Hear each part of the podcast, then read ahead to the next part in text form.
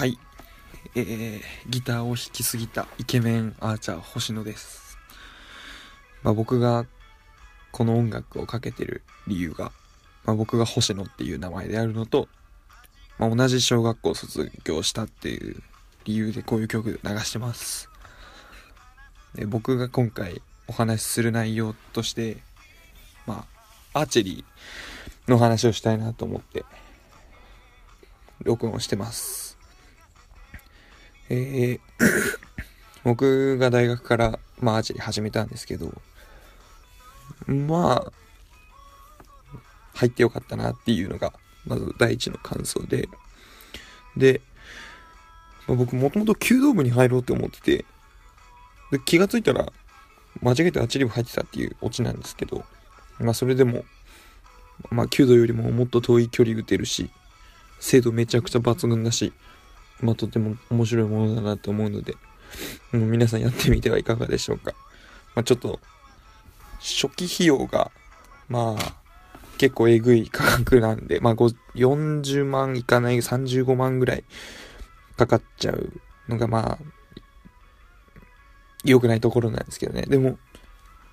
結構単純に簡単そうに見えて、結構誰もまだ満点を出したことがないっていう奥が深い競技で、まあ、やりがいを感じられるし、まあ満点を、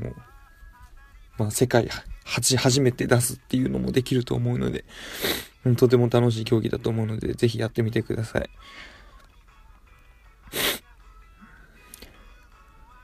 僕もともと剣道やってて、幼稚園から高校3年生の、ほんと卒業した後まで剣道をやってまして、で、僕、剣道続けようかなって思ってたんですけど、まあやっぱ、ちょもうほんと弓かっこいいんで、もうちょっとそこに惹かれちゃって、でもそれもまあまあ一種の出会いってことで、まあ大学から新しいことも始められたし、あ、僕大学のアーチリー部で一応首相を務めているんですけれども、本当経験者とか入ってきて、まあ最初はもう圧倒的な差を感じるわけですよ。こいつなんでこんな当たるんだろうとか、後輩のくせにうめえなとか感じるんですけれども、もう初心者でも全然、もうインカレとか、もう全日本の大会とか出れるぐらいには一応成長したと思っているので、まあそれを剣道では考えられなかった成績なので、本当初めて、もう本当初めてすぐ全国を狙える競技って、え、だって無理でしょ。バスケとか、だってなんかもう黒子のバスケとか見てたらもうあんなの死んじゃうぐらいやから、まあ、アーチェリーは、本当始めて1年ぐらいでもう、そこら辺の 上手い人と何ら遜色ないことできるので、とても面白い競技ですよ。あと一個、あの、物申すってわけじゃないんですけれども、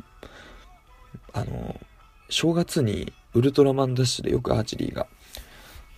ここ最近はやってないですけども、数年前とかは、なんか、